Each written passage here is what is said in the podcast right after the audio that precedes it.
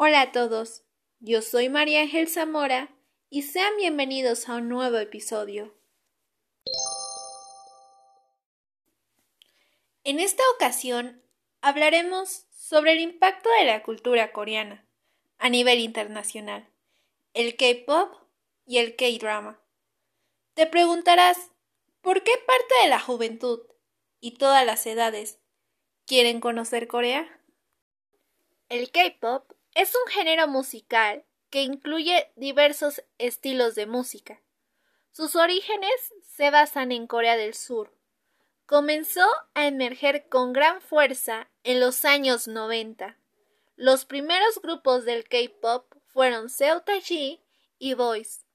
Unos de los grupos más famosos son EXO, Super Junior, Girls' Generation, Big Bang, Shiny y los actualmente exitosos BTS y Blackpink.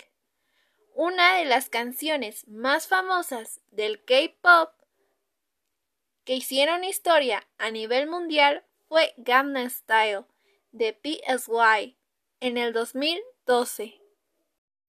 Los K-drama o dramas coreanos se refieren a las series de televisión dramáticas provenientes de Corea del Sur desde la década de los 60 y principios del 2000 se popularizó a nivel global.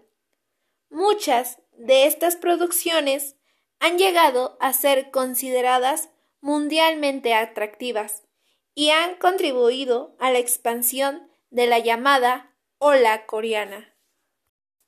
Debido a que poseen millonarios presupuestos, además de ser protagonizados por actores coreanos y cantantes de K-pop como Lee Min-ho, Park Sung-yoon, Park Yoon-sik y Kim Tae-yeon.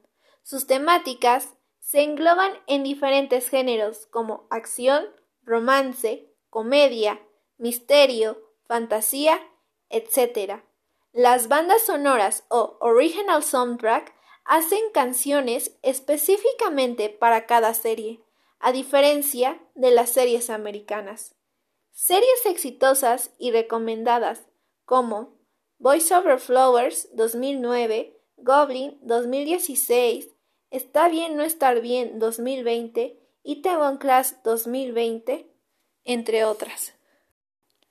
Abro un paréntesis grande sobre lo que la gente piensa y cree acerca de los coreanos, que son iguales a los K-dramas pero lamentablemente no es así y existe una cruel realidad.